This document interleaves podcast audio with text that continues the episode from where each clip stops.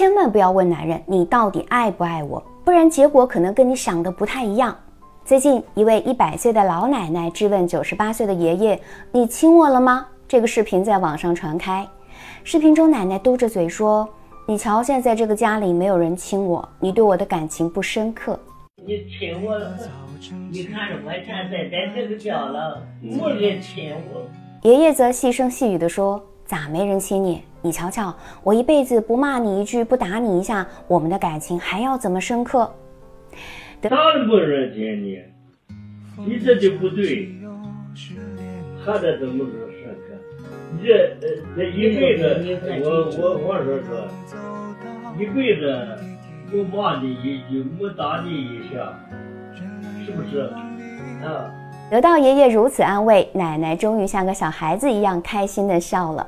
有人说：“你到底爱不爱我？”这个话题从十八岁问到了一百岁，得到的还是被宠爱的回答。那什么样的女人更容易被宠爱呢？掌握这三点，让你也能够时刻被宠为小女人。尤其是第三点更加重要。第一，懂得安抚自己，极少自我否定。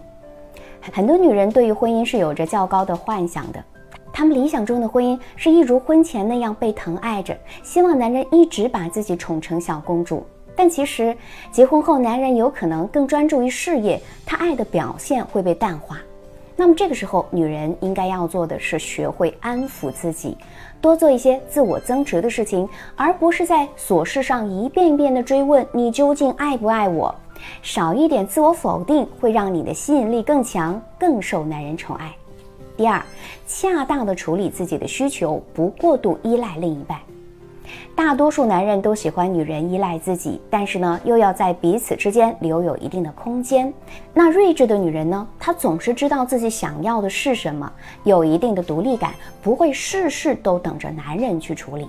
那一份自信和从容，会长期吸引着男人的注意力，让他对你又怜又爱。第三，会找到有效的方法，让对方满足自己。想要被宠爱，最 low 的方法才是又哭又闹。而那些受宠的女人呢，总是会想办法让自己值得被爱、被宠。像视频中的百岁奶奶，虽然撒娇说爷爷不疼她，但当对方细心安慰的时候，又见好就收，知道自己要的就是这个效果。所以啊，我们也可以有样学样，曲线救国。想要被宠，就不要硬刚，柔软一点，告诉自己，不管任何时候，你都值得被爱。去找到合适的方法，让对方满足自己。